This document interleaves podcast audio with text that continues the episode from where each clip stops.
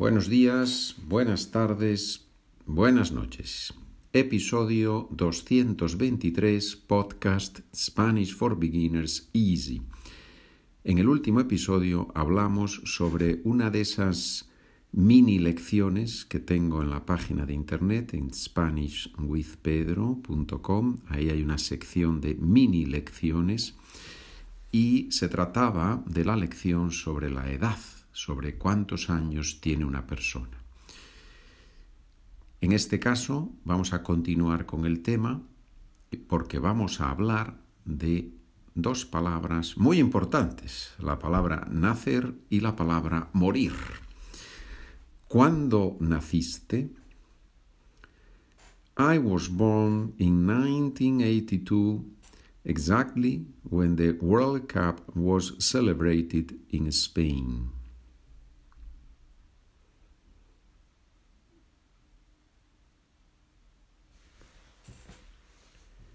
Nací en 1982, justo cuando se celebró el Mundial en España. Nací en 1982, justo cuando se celebró el Mundial en España. ¿Cuándo nació tu hija menor? She was born in 2002, 2002 exactly when I started working on my own as a self employed person.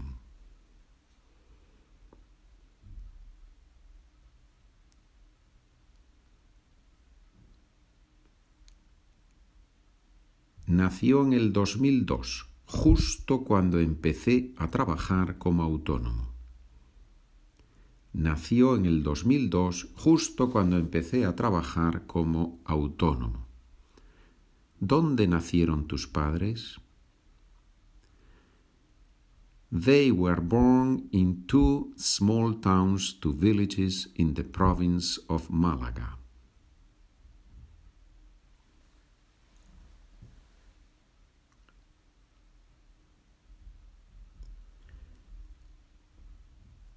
Mis padres nacieron en dos pueblos de la provincia de Málaga. Mis padres nacieron en dos pueblos de la provincia de Málaga. ¿Cuántos nacimientos hay en España cada año? In the year 2022, there were, or they were born, 329,000 children, babies, ¿no?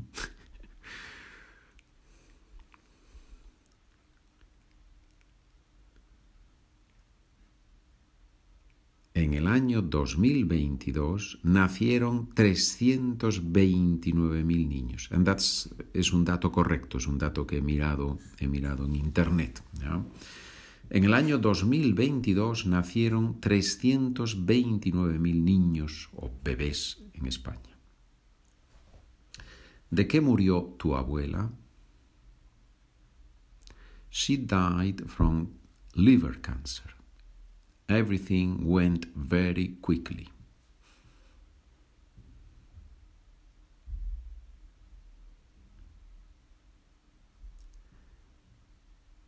Murió de cáncer de hígado.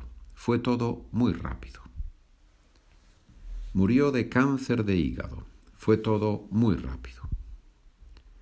¿A qué edad se murió tu abuelo? Murió, se murió, los dos se utilizan. I don't know because I never met him, but I think that he died when he was 50 something.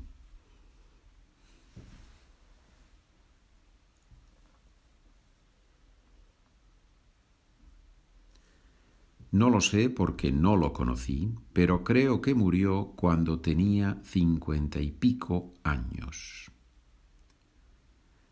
No lo sé porque no lo conocí, pero creo que murió cuando tenía cincuenta y pico años.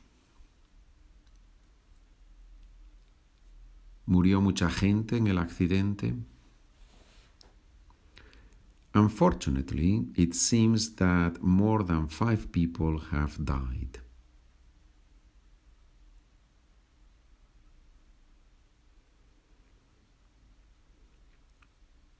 Por desgracia, parece que han muerto más de cinco personas. Por desgracia, parece que han muerto más de cinco personas. ¿Cómo te gustaría morir? What a question. I think I would like to die while I sleep or while sleeping, ¿no?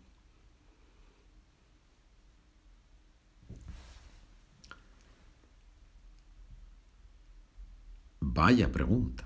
Creo que me gustaría morir mientras duermo. Vaya pregunta. Creo que me gustaría morir mientras duermo.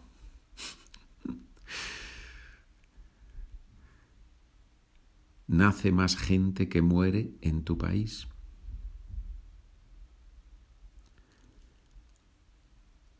I don't know, but in some countries it is so. There are less births than deaths.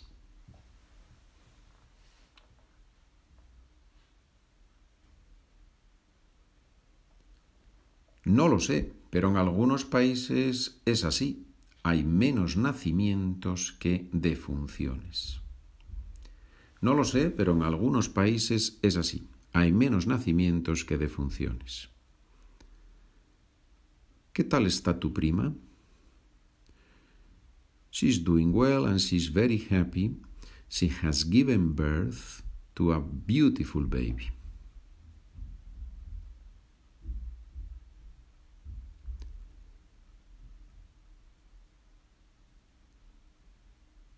Está muy bien y muy contenta. Ha dado a luz a un bebé precioso. Está muy bien y muy contenta. Ha dado a luz a un bebé precioso. ¿Cuándo va a parir tu vaca? ¿Cuándo va a parir tu vaca? As you know, como tú sabes, en España todas las personas tienen en su casa una vaca. Por eso es una pregunta muy común. No, no, es un chiste. ¿Cuándo va a parir tu vaca? She gave birth last week. It is just that now she's very fat.